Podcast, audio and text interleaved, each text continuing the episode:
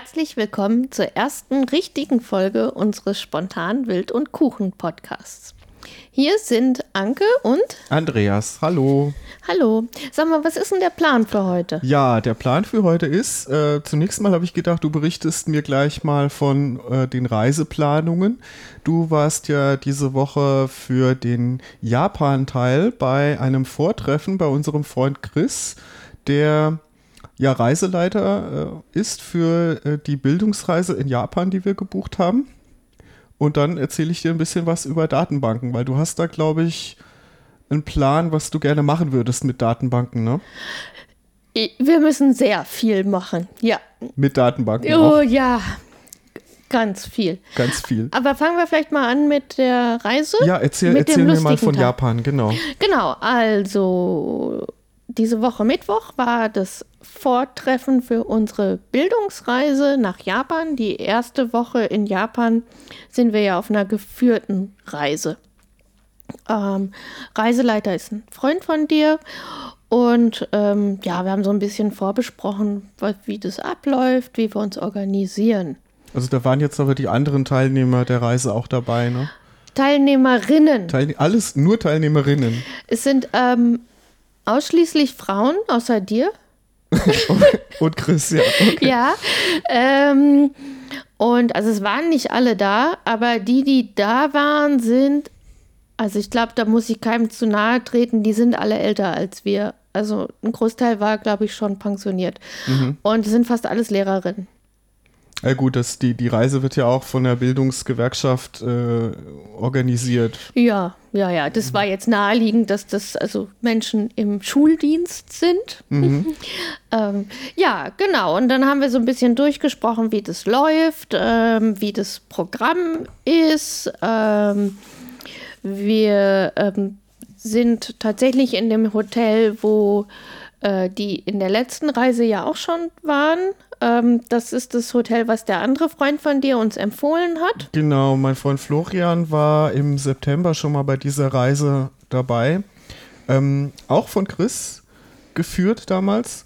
Das waren aber eher junge Lehrer und Lehrerinnen, äh, auch Lehrerinnen natürlich, aber auch Lehrer ähm, dabei. ja. ja. ja.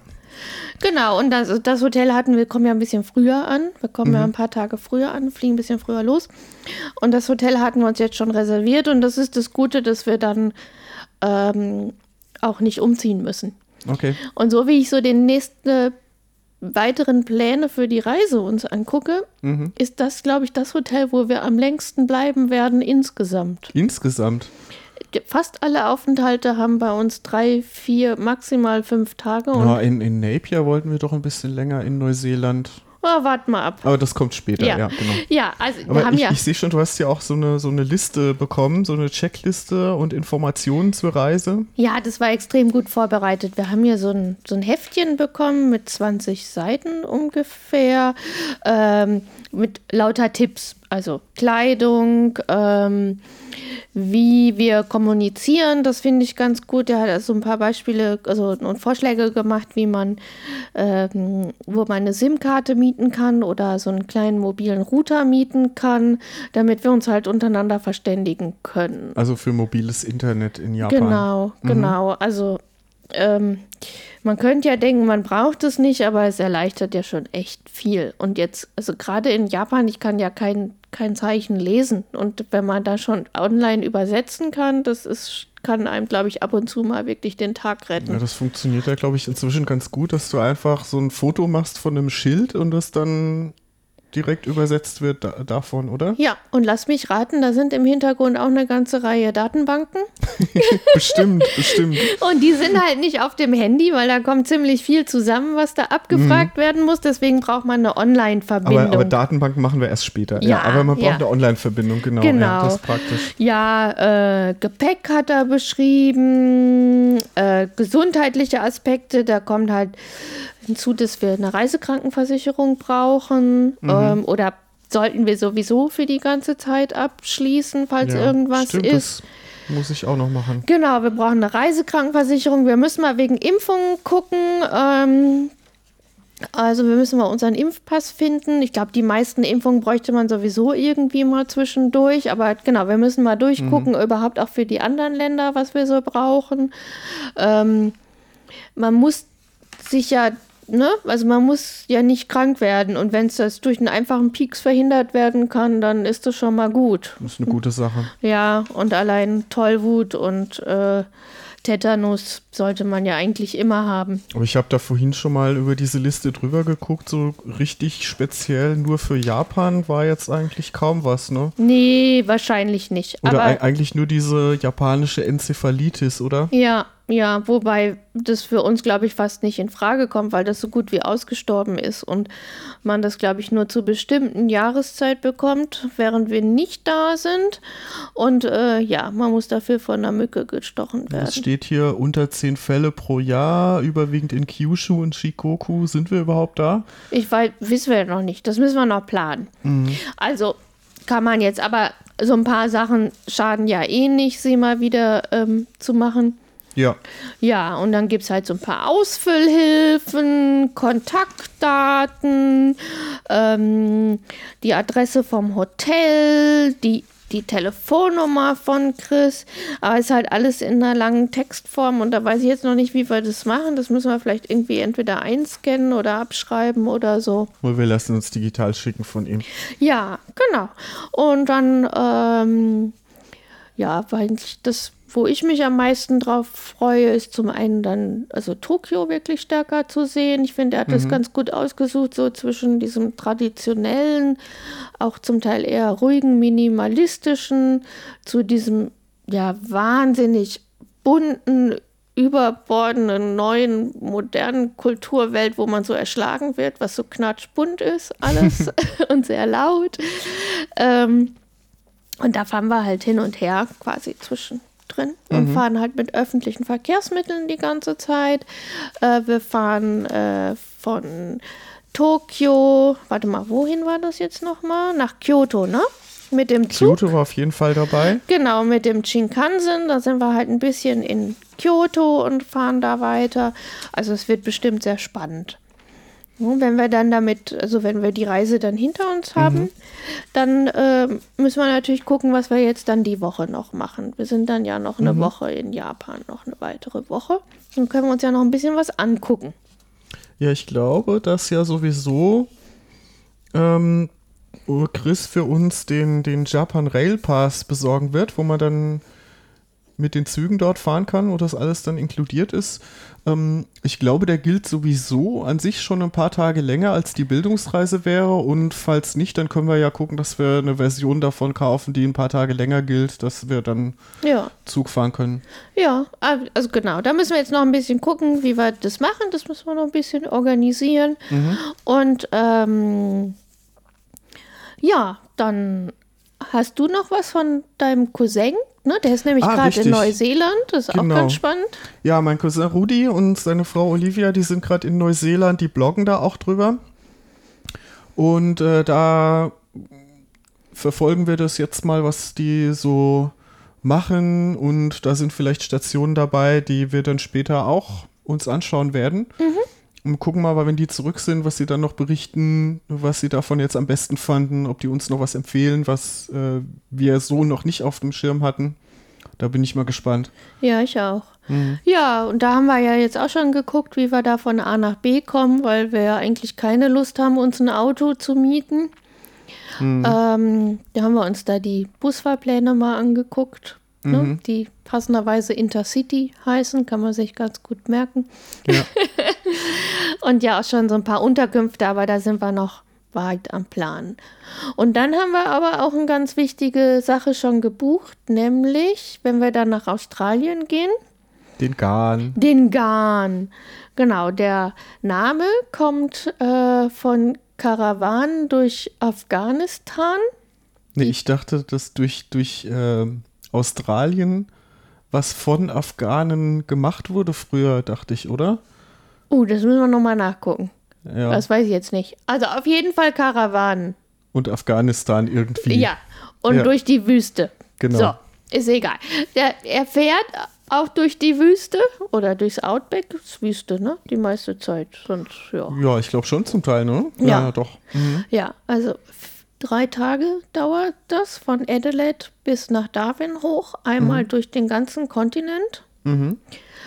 Ähm, wir hatten jetzt erst, wir haben, haben wir das jetzt am Ende? Nee, wir haben es über die australische Website gebucht, ne? Ja, direkt über die Webseite von der Eisenbahngesellschaft. Ja, war eigentlich total einfach. Es gab auch so deutsche Seiten, da war es manchmal billiger, aber da habe ich zum Beispiel nicht, also auf der deutschen Seite konnte man das buchen und am selben Termin stand es auf der australischen Seite unter ausgebucht.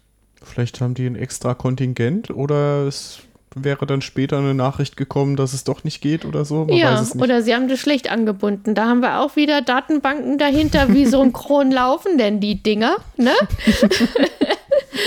so. Und dann traue ich doch erstmal eher der Seite selbst, die das organisiert.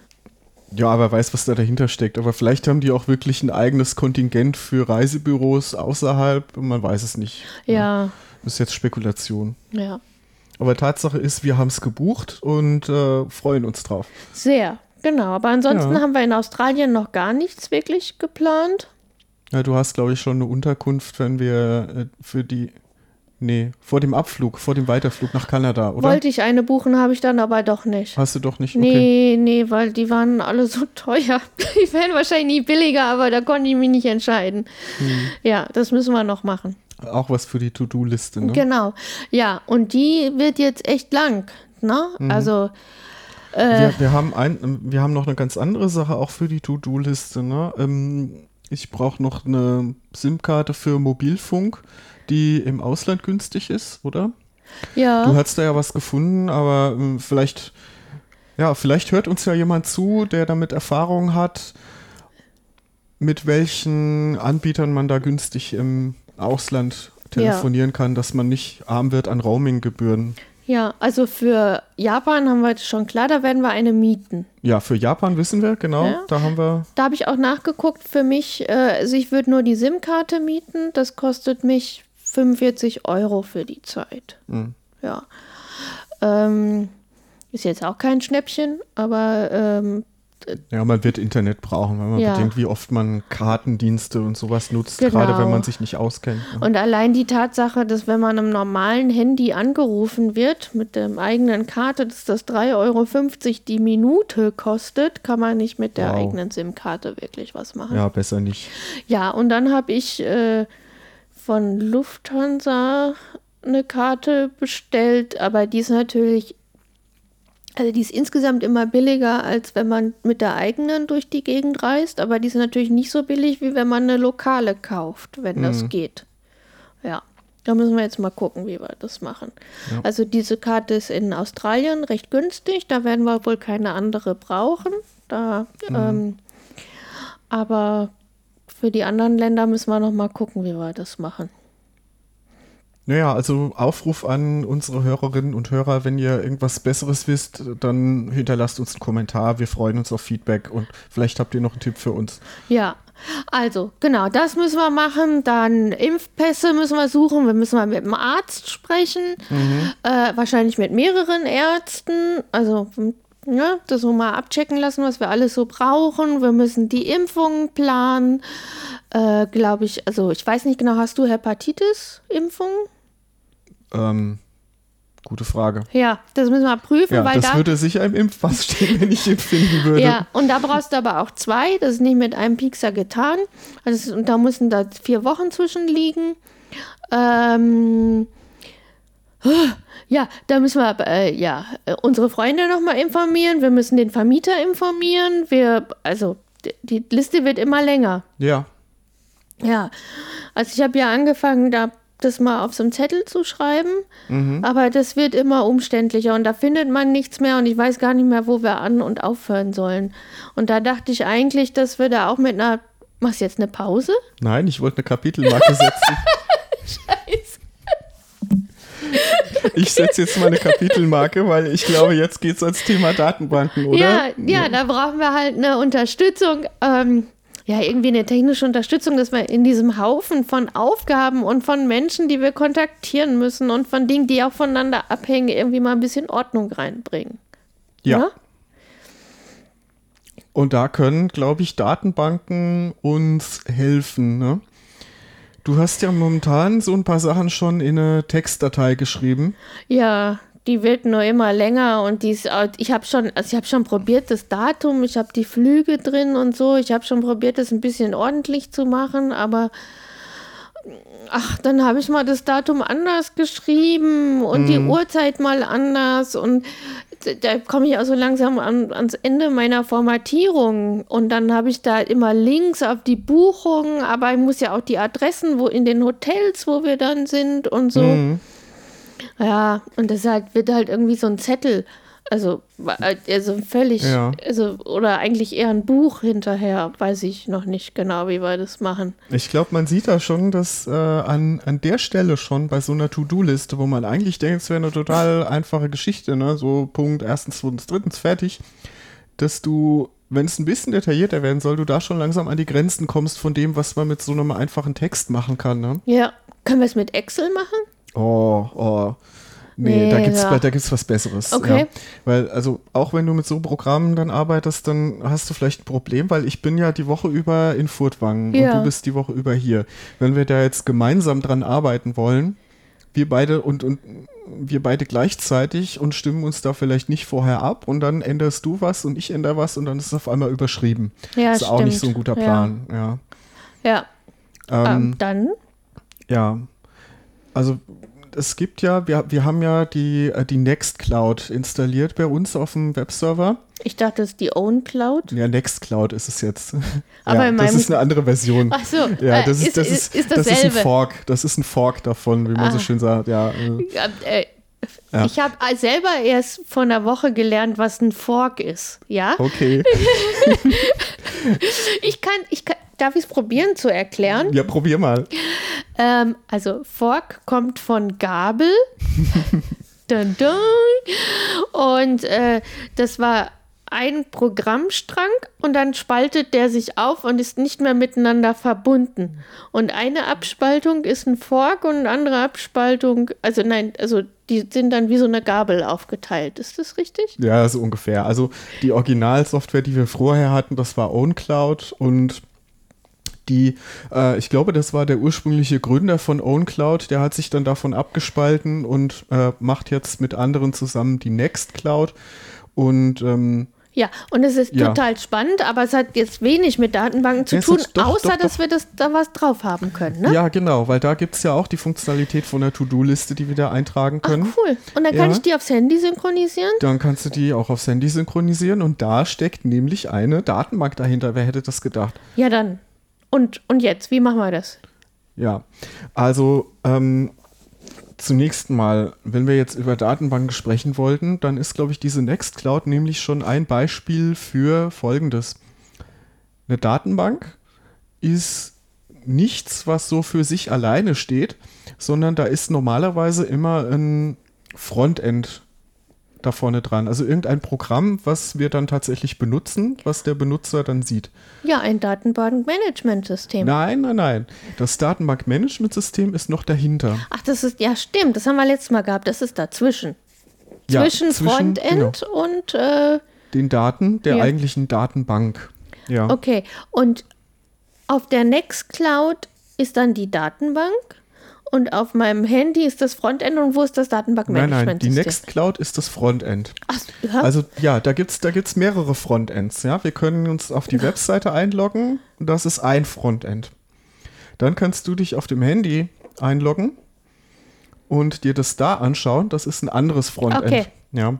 Und auf dem Webserver auch ist das Datenbankmanagementsystem und die Datenbank. und die Datenbank, Okay. Die vom Datenbankmanagementsystem verwaltet wird. Also, und diese Nextcloud ist auf dem Server. Ja. Mhm. Ja, aber ja, äh, Server, Client, da muss man jetzt ein bisschen unterscheiden. Also Das versteht doch keiner. Das ja, deswegen können wir das ja kurz erklären. Ja, ganz, ganz, also das muss man ganz kurz erklären nochmal. Also das Datenbankmanagementsystem läuft meistens auf einem Server, das heißt, es stellt Dienste bereit für die Anwendung. Und die Anwendung selbst, die kann jetzt auf dem Handy laufen, die kann auch auf dem Webserver laufen. So, und da muss man ein bisschen zwischen diesen verschiedenen Servern unterscheiden. Also der, der, das Datenbankmanagementsystem ist im Verhältnis zu dem Frontend ein Server. Und das Frontend ist der Client im Verhältnis zum Datenbankmanagementsystem. Diesen Satz habe ich nicht mal verstanden. Okay. Also ein, Darf ich, ich, ich glaube, ich weiß es trotzdem. dann erzähl mal. Also ich mache das jetzt mal für Dummies. Ja, schieß los. Also der Server ist ein bis mehrere Rechner, in der Regel nicht da, wo man ist, besonders wenn es eine Cloud ist. Ja. Ne? Da, und da sind verschiedene Programme drauf. Mhm. Ja. Und das Frontend ist das ein Teil auf dem Server, was dann ausgeliefert wird und auf meinem Rechner, auf meinem, auf meinem Rechner hier oder meinem Handy angezeigt wird. Ja. Ja. Ja, aber der Server ist halt nicht nur der Rechner, sondern als Server bezeichnet man auch das Programm an sich. Ah, Und in dem Fall das Datenbankmanagementsystem ist ein solcher Server, der eben die Datenbankdienste bereitstellt, also serviert, könnte man sagen auf Okay. Deutsch, für das Frontend.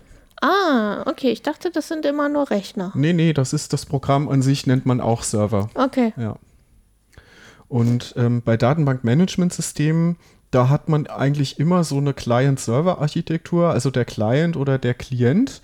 Das ist das Programm, was auf den Server zugreift und den Server benutzt. Also machen wir es mal ganz klar. Wir gehen in ein Restaurant. Ich setze mich hin, dann bin ich der Klient, der Kunde. Ja, Und dann kommt der Kellner, der Server Ja. und bringt mir Dinge ja, aus der Küche. ja. Hm. Und genauso bringt dir das Datenbankmanagementsystem, der Server bringt dem Klienten, dem Frontend, Dinge nicht aus der Küche, sondern aus der Datenbank. Ja. Und das Schöne daran ist, dass der Klient, der Client, muss jetzt überhaupt gar nicht wissen, wie es in der Küche, in der Datenbank aussieht, sondern der fragt einfach das Datenbankmanagementsystem, bring mir. Kleiner Off-Kommentar.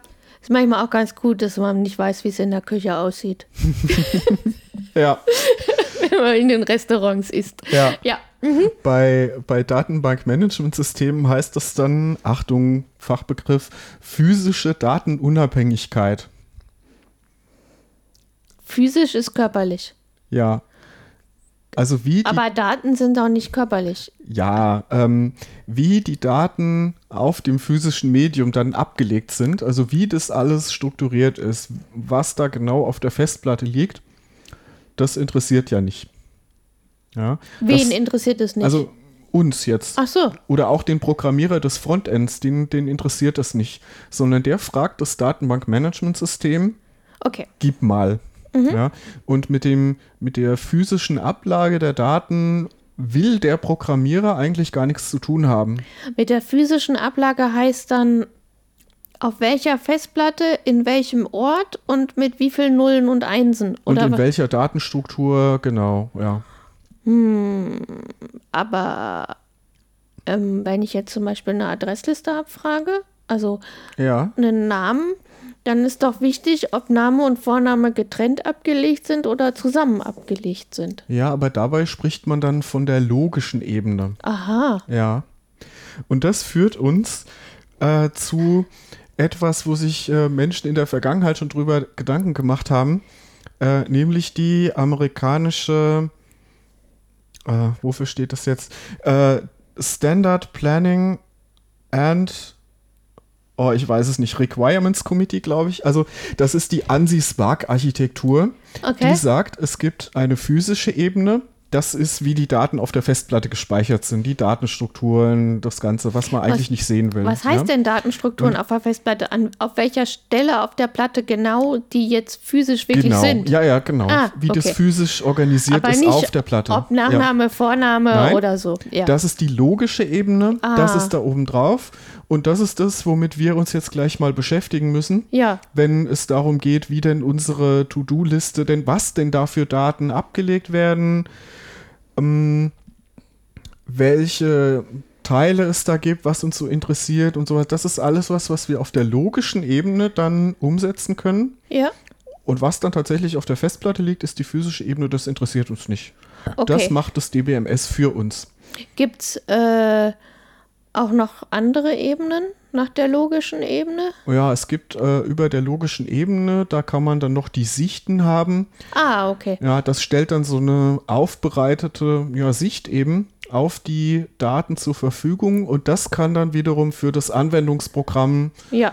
äh, nützlich sein, so dass ein Anwendungsprogramm dann eigentlich nur noch mit diesen Sichten interagiert und da schon eine gewisse aufbereitete Darstellung bekommt und dann direkt verwendet werden kann. Also das ist dann zum Beispiel, dass der mir in der Sicht das zusammenstellt, was ich in dieser Woche in Frankfurt abarbeiten muss. Ja, zum Beispiel, Beispiel, wenn ich das ja, als Sicht definiere. Und dann blendet der alles aus, was weder mit Frankfurt noch mit dieser Woche zu tun hat. Das ist ein, ein Fall, wo Sichten hilfreich sein können. Ja. Aber da gehört noch ein bisschen mehr dazu. Also Okay. wir werden später sehen, ähm, jetzt, du hast jetzt Adressen schon mal genannt, so Mhm. als Beispiel. Ja. Ähm, bei einer Adresse ist es ja so, da steht Postleitzahl und Ort mit dabei. Mhm. Ja. Und wenn das dieselbe Postleitzahl ist, dann wissen wir, das ist auch immer derselbe Ort. Ja, wenn da steht 60318, dann ist das Frankfurt. Mhm. Ja, und wenn jetzt der nächste von unseren Freunden auch in 60318 wohnt, dann brauchen wir nicht nochmal hinschreiben, dass das Frankfurt ist. Okay, ja. Deswegen macht man geschickterweise folgendes. Man nimmt die Postleitzahlen und die Orte, nimmt man raus und speichert die getrennt. Ja, Von was? Von den, von den eigentlichen Adressen. Okay. Also wir haben unsere, unsere äh, Liste von Mhm. unseren Freunden mit der Straße und der Hausnummer und dann schreiben wir da an diese Stelle nur noch die Postleitzahl hin Ja. und die Orte und die Zuordnung von Postleitzahlen zu Orten, die speichern wir getrennt davon. Das vermeidet die sogenannte Redundanz.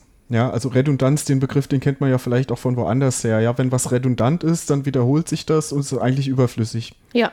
Und genauso wäre das überflüssig halt. Deswegen will man das weghaben. Und es vermeidet vielleicht auch Fehler, ne? Ja, Weil wenn ich einen Zahlendreher drin habe und dann ja, wenn dieser Zahl, wenn du in der Postleitzahl einen Zahlendreher drin hast und dieser Ort ähm, oder diese Postleitzahl steht dann nicht in unserer Ortsliste drin, dann wissen wir, dass die falsch sein muss. ja, Ja. Oder wenn wir die Zahl eingeben und dann uns das Anwendungsprogramm dann in dieser Liste nachschaut, in der Datenbank nachschaut und dann äh, steht da auf einmal ein komplett anderer Ort als den, den wir ursprünglich wollten, dann wissen wir, dass wir einen Zahlendreher drin haben, weil hier was Falsches angezeigt wird. ja, ja. Ja. Also das hilft uns zum einen Redundanz zu vermeiden und zum anderen auch die Plausibilität der Daten zu wahren, wenn wir das so getrennt abspeichern. Und das ist auf der logischen Ebene. Dieses getrennt abspeichern ist auf der logischen Ebene. Da müssen wir uns dann äh, später Gedanken drüber machen, wie wir diese logische Ebene sinnvoll aufbauen, damit eben genau diese Sachen nicht passieren mit der Redundanz und mit ja und, und damit die Plausibilität äh, irgendwie gesichert werden kann. Und damit wir nicht zu viel doppeln, was ist das, was du als Redundanz hast. Ne? Genau, dieses Doppel, diese Doppelungen, diese überflüssigen Doppelungen. Ja, also wenn wir jetzt zum Beispiel bei der To-Do-Liste haben und wir haben eingeplant, wir müssen dreimal zum Arzt, irgendwie Vorbesprechung, erste Impfung, zweite Impfung und wir wollen jedes Mal zum selben Arzt, da müssen wir jetzt nicht dreimal da die Adresse speichern, sondern wir schreiben einfach hin Arzt so und so Genau. und äh, dann wird die Adresse der Ärztin halt dann da eingezeigt. Ja, Da muss man jetzt ein bisschen aufpassen, ja, die Adresse der Ärztin, wenn wir die dreimal hinschreiben würden, das wäre redundant. ja, Aber dass wir zu der Ärztin müssen, also der Name der Ärztin oder irgendwie die, die, wir müssen ja irgendwie verknüpfen, dass Ja. das dieselbe ist. das So. ist, genau, dass das dieselbe ist, das müssen wir verknüpfen. Also, dass da dreimal die Ärztin steht, das ist nicht redundant, weil Ja. das ist ja jedes Mal eine neue Information. Ja? Ja. Vielleicht wollten wir ja auch beim dritten Mal zu einem anderen Arzt gehen, der ein Facharzt ist oder so. Genau. Genau, also das ist nicht redundant, auch wenn das da mehrmals steht, aber die Adresse, die wäre redundant, weil die ist überflüssig. Ja, das ist immer dieselbe. Ja, also dass unsere Ärztin da in der Glauberstraße ist, das ist keine neue Information, das müssen wir nicht immer dazu schreiben. Ja. Aha. Genau. Und das ist was, was wir dann auf der logischen Ebene machen. Und wenn wir aber jetzt im Frontend wieder, in dem Anwendungsprogramm, irgendwie anzeigen wollen, dass wir jetzt zu der Ärztin an diese Adresse gehen, dann müssen wir diese Daten ja wieder zusammenführen. Das, wie hieß das nochmal? Sichtebene? Nee. Sichten, doch, ja, Sichten. genau, Sichten. Ah ja. Das ja. können dann auch wieder die Sichten machen. ja. Und das Anwendungsprogramm kann dann die Sichten benutzen und direkt äh, das komplett hinschreiben, die komplette Adresse hinschreiben. Ja. Und es muss aber nicht redundant gespeichert sein. Nee, im Gegenteil. Genau. Weil dann ist ja auch die Gefahr viel größer, dass wir uns einmal in der Hausnummer vertippen und naja, so wie ich uns kenne, sind wir dann beim zweiten Mal an der falschen Haustür, wenn wir uns da vertippt haben. Genau. Das wäre echt blöd. Deswegen ja. speichert man das einmal, kontrolliert es nach und beim zweiten Mal stimmt es dann automatisch. Mhm. Ja. Und dabei helfen jetzt die Datenbankmanagementsysteme. Mhm. Die machen die logische Struktur. Machen die das? Nein, die physische Ebene. Mhm. Die wird vom Datenbankmanagementsystem verwaltet. Mhm. Und wir kümmern uns nur noch um die logische Ebene. Und das ist die physische Datenunabhängigkeit, wenn du da den Fachbegriff noch willst. Jetzt habe ich aber nicht verstanden, was das Datenbankmanagementsystem genau macht. Also das Datenbankmanagementsystem abstrahiert die physischen Datenzugriffe. Also wir müssen uns nicht mehr darum kümmern, wie das auf der Festplatte gespeichert ist. Das haben wir vorhin schon mal erwähnt. Ja, ja das ist der Server, genau. der, ja, der ja, kommt genau. und ich sage, ich will den Tag die Person die Adresse und dann mhm. rennt er los und bringt mir das. Richtig. Und da, der ist in der logischen Ebene und schiebt das in die Sichtebene. Nein, nein, nein, Moment. Wenn ich die definiert habe. Moment. Hab. Nein. Auf der logischen Ebene, da müssen wir uns jetzt schon selber Gedanken machen. Ja. Also das nimmt uns, was du gerade gesagt hast, das nimmt uns das Datenbankmanagementsystem nicht ab. Okay. Das hilft uns jetzt dabei, diese Verknüpfungen zum Beispiel zu erstellen. Ja. Ja, und, und die dann wieder zusammenzuführen, das sind dann die Sichten, ja. Aber wie die Daten abgespeichert sind und wie die nachher in den Sichten zusammenzuführen sind, das geht nicht automatisch. Ja? Also mhm. das müssen wir schon selber machen. Mhm. Was automatisch geht, ist dieses Servieren von den Daten, dieses Hervorholen aus der Küche. Ja, das, ja. das nimmt uns das DBMS ab. Also diese Grundfunktion, ne? Mhm. Ähm, lesen, schreiben, aber auch sowas wie sortieren und suchen. Ne? Ja, genau wenn wir das nicht hätten, wenn wir da an der Stelle kein DBMS hätten, ja, dann müsste das der Programmierer von dem Frontend alles selber machen. Naja, oder ich sage es erstmal ganz deutlich, wenn wir jetzt bei unserem langen Textdokument bleiben, dann geben wir da die Suche ein und dann geben wir irgendwelche Stichworte ein und dann poppen da fünf Dinge auf und davon sind vier nicht das, was wir gesucht haben. Ja, das kommt noch dazu. Ja. Ähm, und es dauert halt. Und wir können nicht gezielt darauf zugreifen. Ja, also das dauert gut. Wenn das jetzt nur eine Seite an Text ist, dann geht es ja noch, aber. Ja, warte mal ab, das ähm, wird ja noch mehr. Ja, ja. Und hast du schon mal ein Dokument von 1000 Seiten durchsucht mit Steuerung F? Ja, ja das, natürlich. Das, das, dauert ein bisschen, ja. Ja, und es nervt sehr, vor allem, mhm. wenn man kurze Dinge hat. Irgendwie manchmal sucht, also wir haben ja so viele Abkürzungen bei der Arbeit. Und wenn du dann eine Abkürzung suchst, die am besten noch Teil eines Wortes sein kann, mhm. dann findest du ja bei 1000 Seiten im schlimmsten Fall 5000 Ergebnisse. Ja. Ja, dann kannst du es auch gleich von Anfang nach Ende selber lesen. Deswegen muss man im Hergehen und auf der logischen Ebene das Ganze ein bisschen strukturiert abspeichern. Mhm. Das DBMS sorgt dann dafür, dass wir die ganzen Grundfunktionen lesen, schreiben, aber halt auch sowas wie suchen, sortieren, ja, ja ändern natürlich auch, dass wir das sozusagen geschenkt bekommen. Aber dafür müssen wir halt gucken, dass wir das richtig machen. Also das Genau. kann dann nach Alphabet sortieren oder nach Datum oder nach Dringlichkeit, wenn ich das eintrage. Ja, genau. Das muss man auf der logischen Ebene dann aber vorsehen, ja. Und dann zum Beispiel auch festlegen, dass das, was jetzt an dieser Stelle steht, ein Datum ist. Mhm. Ja, damit das DBMS auch weiß. Das ist das nach Datum und nicht nach Zahlenreihenfolge sortiert. Genau, Weil genau. dann kommt der 16. April immer nach dem 15. März. Der 16. April kommt immer nach dem 15. März, ja. Ohne dass da was dazwischen ist. Ja, ja, ja. Und das, der umgekehrte Fall, das wäre ein Beispiel dafür, wenn es Ja. schief geht, ja. Also wenn, wenn man jetzt alphabetisch äh, sortieren würde sozusagen, ja, dann würde nämlich der 15. April vor dem 16. März kommen. Ja. Aber wenn du sagst, das ist ein Datum, ja, dann ist es wieder richtig rum. Dann kommt der 15. April nach dem 16. März. Ja. Ja, okay. Ja, und dazu müssen wir dem DBMS halt sagen, dass das, was hier steht, ein Datum ist. Mhm. Also das, ne- man nennt es, man legt einen Datentyp fest. Ja. Und bei diesen Datentypen gibt es also Datum, Datum gibt es, ja. Währung, Geld irgendwie noch. Ja, Zahlen, ja. Äh, Zahlen? Genau. Da kann man dann noch festlegen, ob das eine ganze Zahl ist oder ob da Nachkommastellen erlaubt sind Und wie viele? und wie viele, ja. Dann wahrscheinlich äh, Text. Text, ja. Was gibt's denn Ja. noch? Äh, es gibt zum Beispiel extra Felder für Wahrheitswerte, also einfach Ah. nur True, False, ja, trifft zu, trifft nicht zu, sowas. Boolean nennt man das dann. Es gibt äh, extra Datentypen für große Daten, das sind dann die sogenannten Blobs. Mit denen kann man aber nichts machen, die kannst du nur ablegen oder wiederholen. Also ein Blob ist dann, da könnte ich dann nochmal so einen Textabschnitt reinsetzen, was wir sonst Mm. noch so alles machen, so eine Art Kommentar, den ich aber nicht wirklich durchsuchen will Nee, oder das so. wäre, das wäre ein Clop, ein Character Large Object. Ah. Aber wir gehen hier schon viel zu sehr in die Details rein. Das wollte ich eigentlich erst beim also wir nächsten Mal müssen mit die dir Blobs besprechen. von den Klops trennen. Ja, aber das, das wollte ich eigentlich erst beim nächsten Mal Okay. mit dir besprechen. Ja, Weil, ah. weil, weil vorher ist nämlich noch ganz wichtig, ähm, wenn wir auf der logischen Ebene sind und das Ganze irgendwie ein bisschen strukturieren wollen, ja, dann kommt da ja so eine Tabellenform letzten Endes bei raus. Ne? Mhm. Also wenn wir sagen, hier steht jetzt immer das Datum drin, ja, dann ist das halt die, also bei jetzt unserer To-Do-Liste zum Beispiel wäre das, wir machen eine Tabelle und da haben wir jetzt eine Spalte, da steht die Deadline drin, bis zu der das erledigt werden muss. Das ist ein Datum. Mhm. Ja. Haben wir eine Spalte oder Attribut, sagt man da auch bei Datenbanken und wir haben dafür einen Datentyp festgelegt, nämlich das Datum.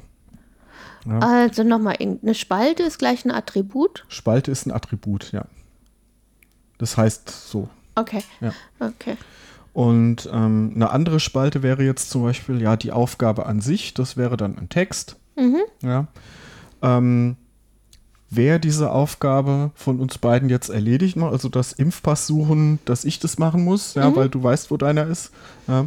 Da könnten wir auch ein Boolean. Nee, ne? Da gibt es nur ja, falsch, richtig, passt nicht so richtig. Also, nee. Ja, nee, da könnte man jetzt auch einen Text nehmen, wenn wir unsere Namen reinschreiben wollen. Oder wir machen das auch wieder mit solchen Verknüpfungen. ja, mit IDs, damit Mit wir nicht. ID, genau. Ne? Ja, damit ja. Es immer, und damit man da vernünftig nach filtern kann Genau, und suchen kann. Ja.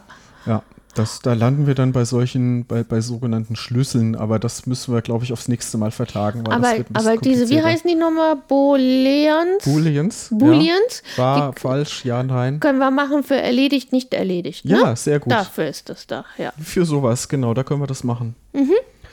Ja, also jetzt haben wir Spalten. Wir Mhm. haben die Datentypen festgelegt und ähm, jeder Eintrag auf dieser To-Do-Liste, das ist dann eine Zeile. Ja, klar. Ja, Das ist sonst auch eine Zeile. genau. In, in Datenbanken nennt man das tatsächlich auch Tabellen, Zeilen und Spalten Ah. oder Attribute. Okay. Und die Zeilen heißen auch Tupel. Tupel? Tupel, ja. Das Wie kommt schreibt man das? T-U-P-E-L. Tupel. Das kommt aus der Toppel. Mathematik. Tupel. Ja, Okay, das habe ich noch nie gehört. Das ja. kommt aus der Mathematik, ja. Topel. Tupel. Tupel. Tupel. Aber mit Tupel. O geschrieben. Nein, mit U. Ach so. Uh. Tupel. Ja, genau, da steht's hier. Neue Wörter. Hm. Also Attribute und die Zeilen sind Tupel. Ja, oder Zeilen, Zeilen. genau. Ja. Also eine, eine Tabelle besteht aus Attributen und Tupel. Genau, und das kommt eben aus der Mathematik, weil so eine Tabelle ist in, in der Mathematik wäre das eine Relation. Eine Tabelle ist schon eine Relation. Eine Tabelle ist schon eine Relation, ja. Das darf man jetzt nicht verwechseln mit diesen Beziehungen, die wir ja eben auch schon besprochen Ja. hatten, ne? dass so eine Beziehung besteht aber nee, von. nee, aber klar, Hm? weil, weil du hast, trotzdem stehen ja die Spalten zu den Zeilen in Beziehung. Äh, ja, äh, hm, ja, oder die, die, die Spalt. Also, äh, ich könnte jetzt die mathematische Definition für eine Relation auspacken. Das will keiner. Das will keiner. Das hätte da was zu tun mit dem Kreuzprodukt der Domänen oder Wertebereiche, aber das, das kann man nachlesen, Ja, wenn man ja, will. ja. Ja, ja, genau. Also okay, eine Tabelle ist schon eine Relation. Ja, genau. Eine Tabelle nennt man Relation in dem Zusammenhang. Mhm. Und ähm, wenn ich schon sage, das ist ein Begriff, der aus der Mathematik kommt, äh, tatsächlich ist es so, dass diese Datenbanken, wie ich sie gerade beschreibe, wie wir uns jetzt gerade darüber unterhalten, dass das die sogenannten relationalen Datenbanken sind und die haben tatsächlich eine wohlbegründete mathematische Grundlage. Und das geht zurück auf den Herrn Edgar F. Cott. Und das ist ein Engländer, der hat gelebt von 1923 bis 2003. Und der hat 1970 ein Papier geschrieben, A Relational Model for Large Shade Data Banks. Und da hat er diese relationalen Datenbanken beschrieben. Und die werden heute allgemein genutzt. Die gibt es erst seit 1970? Ja. Okay. Also davor gab es andere Arten von Datenbanken, ja, die ähm, aber jetzt heute ja in, in Spezialanwendungen schon noch benutzt Okay. werden. Aber die meisten Datenbanken, die heute sehr weit verbreitet sind, das sind äh, sogenannte relationale Datenbanken. okay. Was zunächst mal nur heißt, dass die die Daten in Tabellen speichern. Da ergeben sich gerade bei mir ganz viele Fragen, was vorher war, aber das machen wir ein andermal. Ja, da gab es äh, sogenannte Netzwerkdatenbanken und Okay, ja. ja, also g- Und, große und, Welt und heute gibt es dann auch wieder andere Ansätze, die ähm, dann ein bisschen unstrukturiert, also nur noch so semi-strukturiert sind. Ich weiß, es gibt auch nicht relationale Daten. Ja, das, äh, genau, das gibt es auch. Aber jetzt haben wir erstmal hier Tabellen Genau, relationale Datenbankmanagementsysteme. mit äh, Attributen und Tupel. Genau. Und das war übrigens eine so bedeutende Entwicklung, dass der, das muss man noch sagen, dass der Edgar Cott 1981 dafür den Turing-Preis bekommen hat. Das ist sowas wie der Nobelpreis der Informatiker. Ja, das ist ja klar, weil, äh, aber eigentlich ist das so klar. Also mich wundert, dass das erst 1970 erfunden wurde. Aber gut, ja, Ja, also das war eine echte Verbesserung halt zu dem, was man vorher hatte, ne? offensichtlich. Ja, Ja. genau. Okay, So, was haben wir denn jetzt schon gelöst? Also wir haben unsere To-Do-Liste in eine schöne Tabellenform gebracht. Wir haben ähm, für die einzelnen Spalten in dieser Tabelle überlegt, von welchem Datentyp die sind. Also dass ein Datum zum Beispiel anders behandelt werden muss als ein Text. Ja. Ähm, ganz das haben wir, wichtig, wir haben die Booleans für erledigt und nicht erledigt. Genau, Das ist Ja. ja, der Hauptteil. ja. Und jetzt brauchen wir aber bald dann noch eine Sicht, ne? damit ich dann von meinem Handy auf erledigt klicken kann. Ja, das Frontend halt. Ja. was, was, also wir haben ähm, das Frontend, ja, das kann eine Sicht benutzen und über die Sichten, da müssen wir uns ganz viel später nochmal unterhalten. Ja, Ja, wie, dieser- wie die dann aussehen können, ja. Aber das, was du gerade genannt hast, ist ein Punkt dafür, um, wo man nochmal sieht, ja, dass man mit der Datenbank selber ähm, als, als Benutzer nicht wirklich was zu tun hat. Da ist man abgeschirmt von, was der, was der Endbenutzer sieht. Ja, ich sage immer Endbenutzer, ne? Also was der tatsächliche Anwender sieht, ist ein Anwendungsprogramm, der sieht gar nicht direkt die Datenbank. Und das Also- Datenbankmanagementsystem auch nicht. Also ich als Benutzerin hab, kann dann in der Oberfläche, das hat dann Ja, eben wenig, eine Oberfläche, ja. eine ebene Oberfläche. Und da schreibe ich dann auch nicht in die, äh, in das Attribut, in das boolsche Attribut bei dem Tupel irgendwie hier Impfpass suchen, schreibe ich dann auch nicht rein true, sondern ich habe eine Oberfläche und da gibt's der Text und dann drücke ich auf OK und dann war's das. Genau, da klickst du drauf, hast so eine Checkbox oder sowas, keine Ahnung. Ja. Ja, genau. Also, Datenbankmanagementsystem als Server. Der Anwender, der sieht ein Anwendungsprogramm, nochmal ein Frontend, eine eigene Software nochmal. Und die Datenbank ist im Hintergrund. Das Anwendungsprogramm Ja. ist also quasi das Gericht, was mir der Kellner aus der Küche bringt. Ja, wenn du so willst, ja. Doch. ja das, das Gericht ist das, was, was du siehst, äh, was, was das Anwendungsprogramm dir anzeigt. So. Ja, ja, genau. ja. Ja. Und ähm, ja, wenn, wenn wir das jetzt gerade hier geklärt haben mit Anwendungsprogramm und sowas, ähm, dann muss man noch sagen, dass die, die Datenbank, das Datenbankmanagementsystem jetzt eigentlich eine Erleichterung für den Programmierer ist. Ne? Also für den Programmierer des Anwendungsprogramms ist jetzt das DBMS eine Erleichterung. Ja. Ja, ne? also für den, für den, End, für den Benutzer, ja, der, der sieht das ja eh nicht. Ja, der sieht eben seinen. Also theoretisch ist mir das Schnuppe, wie die Daten dahin dem kommen. Benutzer Hauptsache, sie sind Schnuppe da sein, und ja. sauber und ordentlich. Mhm. Aber für den Programmierer ist es eine Erleichterung, weil der müsste sich nämlich sonst äh, selber drum kümmern, dass diese Daten, also komplett selber drum kümmern, dass diese Daten sauber und ordentlich sind. Und das DBMS kann dem Programmierer da jetzt einen Teil der Arbeit abnehmen, wenn sich der Programmierer auf der logischen Ebene, wo wir gerade drüber gesprochen haben, sinnvoll äh, Gedanken gemacht hat und dann hilft ihm das DWMS dabei, diese ganzen Grundfunktionen nicht mehr selber machen zu müssen. Ne? Also lesen, schreiben, sortieren, suchen, löschen, ändern und so weiter. Die Probleme von Redundanz und von der Bewahrung von Plausibilität von Daten, da wird ihm geholfen. Plausibilität ist zum Beispiel, wenn wir sagen, wir haben nur deutsche Adressen, ähm, dann darf das Postleitzahlenfeld nur fünf Zeichen haben.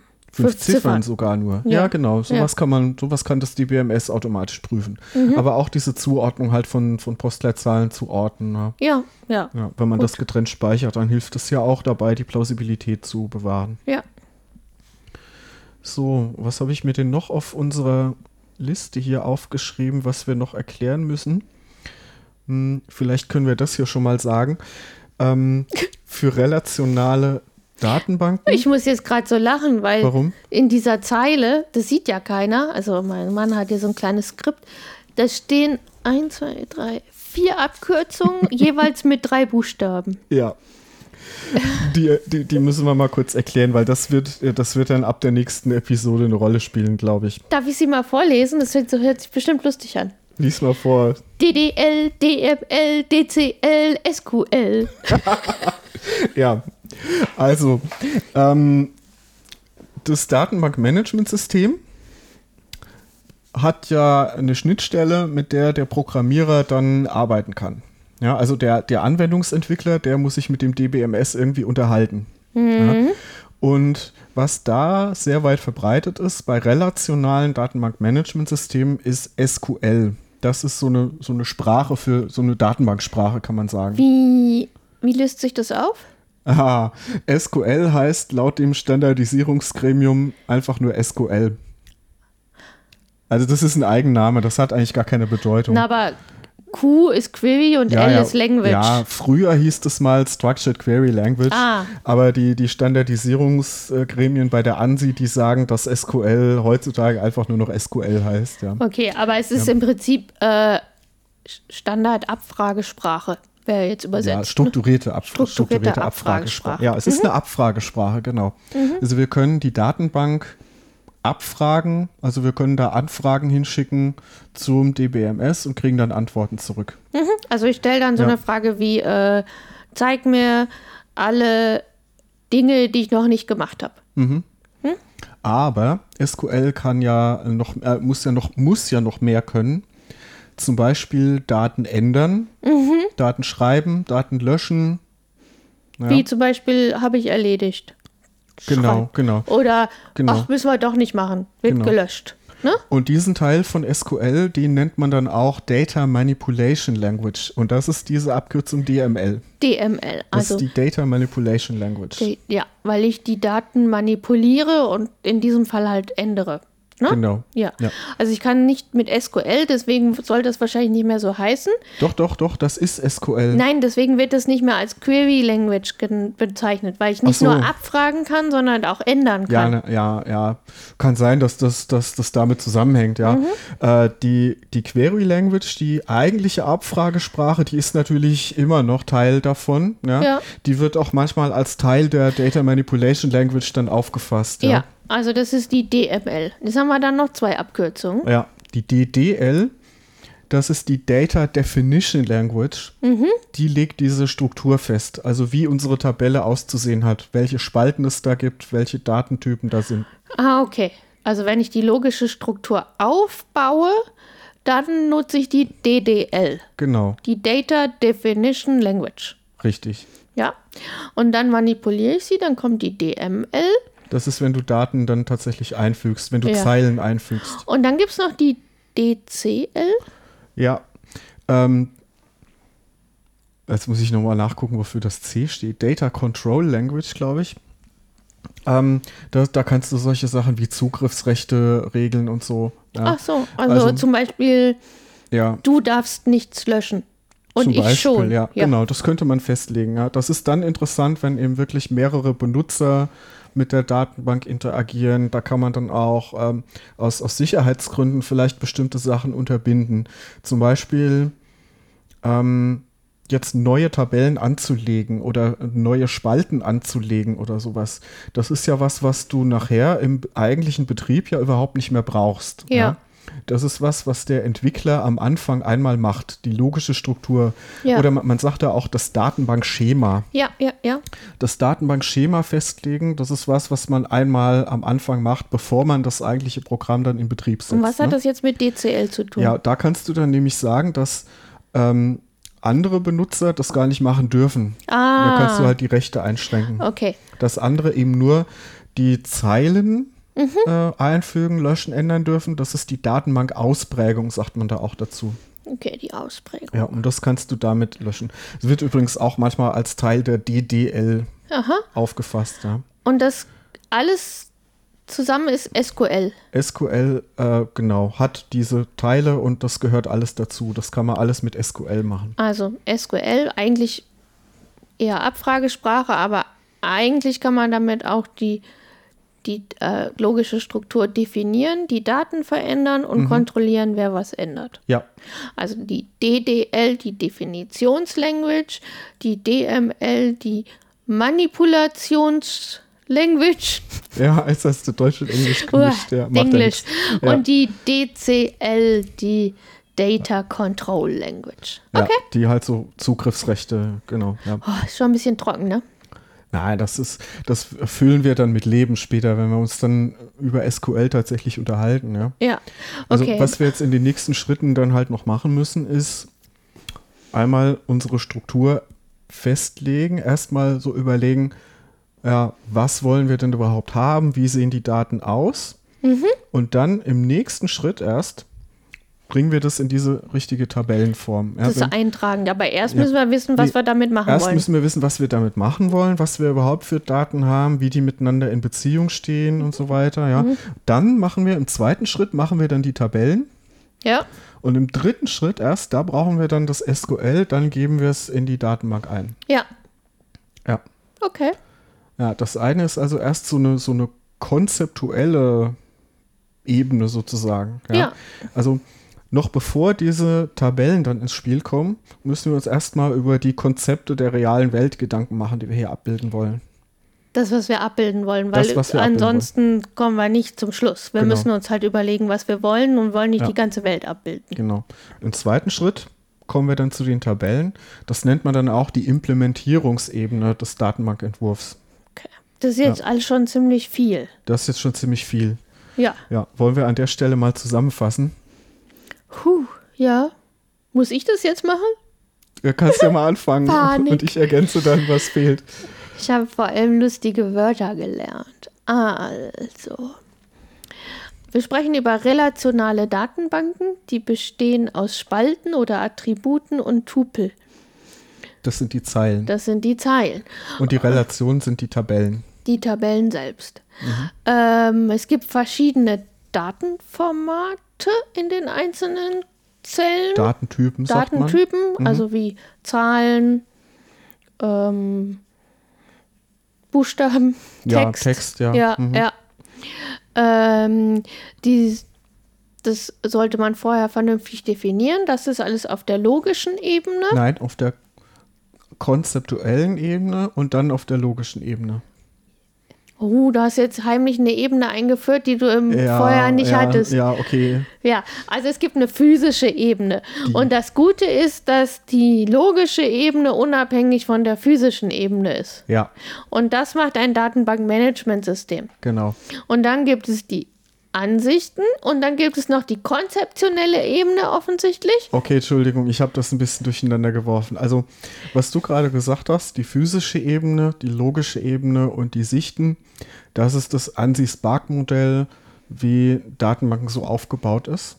Und was ich danach noch ins Spiel gebracht habe, die konzeptuelle und die Implementierungsebene, das sind so die, ja, die, die Phasen oder die Ebenen des Ja. Entwurfs. Ja, die, Genau, ja, das- die das sind- Umsetzung. Ja, Ja, ja, aber genau. halt das nichts, steht so nebeneinander. Das Ja. ist nicht dasselbe, darf man nicht mischen. Ja, Mhm. das. Ja. Puh. Und dann haben wir noch diese Abkürzung hier gelernt, vor allem DML, DDL und SQL. Ja, DDL, DML, DCL und SQL. ja. Genau. Und damit machen wir nächstes Mal weiter dann, ne? Und, Mhm. und bauen jetzt mal für uns im Hintergrund diese To-Do-Liste auf. Ja.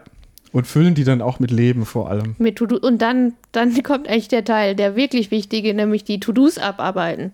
Die To-Dos abarbeiten. Dann, äh, was haben wir noch gelernt? Ja, wir haben gelernt, das soll es wirklich vorlesen, ne? Wie der Hase in Japan läuft. Ja, hast du doch gelernt, oder? Da war ich nicht dabei am Mittwoch, aber. Naja, so ein bisschen was. Aber äh, weißt du, was ich nachgeguckt habe? Ja, was? Sag's mir. Da habe ich, also, weil als du das aufgeschrieben hast, stand Hase in Japan, habe ich mich gefragt, ob es überhaupt Hasen in Japan gibt. ja, gibt es. Und es gibt sogar eine Haseninsel in Japan, wo man hinfahren kann und offensichtlich lauter zahme, aber wilde Hasen rumlaufen, die man füttern und kuscheln kann. Das ist lustig. Ja, da will ich eigentlich auch hin. aber direkt wieder ein Plan für die, für ja. die Reise. Ja. Okay. Genau. Was haben wir sonst noch gelernt? Äh, Textdateien sind doof und Datenbanken bestimmen unser Leben. Ja. Und die ganzen Abkürzungen und sowas, das haben wir ja eben gerade schon erklärt. Ja. Ja. Puh, war ganz schön anstrengend heute. Ja. War auch länger als beim letzten Mal der Trailer. Ne? Ja. Ja. Wollen wir an der Stelle mal schließen? Da sind wir doch gerade bei. Ja, da sind wir bei. Ähm, ja, liebe Hörer, wenn ihr ein bisschen Spaß hattet, dann hinterlasst uns Kommentare. Hörerinnen. Was? Hörerinnen, oh ja, ja. Natürlich, Entschuldigung. Ja. Ähm, der Feminismus kommt durch. Nein, aber komm, wir haben auch nicht nur Männer, die uns Ja, natürlich, zuhören. Ich will natürlich. möglichst viele haben, da sollen auch Frauen bei sein. Und damit möglichst viele äh, dabei sind, hinterlasst uns bitte eine Bewertung. Da würden wir uns über fünf Sterne freuen. Oder die ehrliche Bewertung, wenn ihr uns nur vier geben wollt, ist das auch okay. Ist es das? ja. Abonniert uns. Ihr könnt uns abonnieren im Blog. Einfach auf Abonnieren drücken. Dann landet das in eurem Podcatcher. Und äh, wenn ihr das von den Datenbanken, was ich heute erzählt habe, äh, wenn ihr das nochmal nachlesen wollt, ich habe darüber schon mal einen Blogartikel geschrieben, den verlinke ich in den Show Notes. Okay, dann bis zum nächsten Mal. Macht's gut. Tschüss.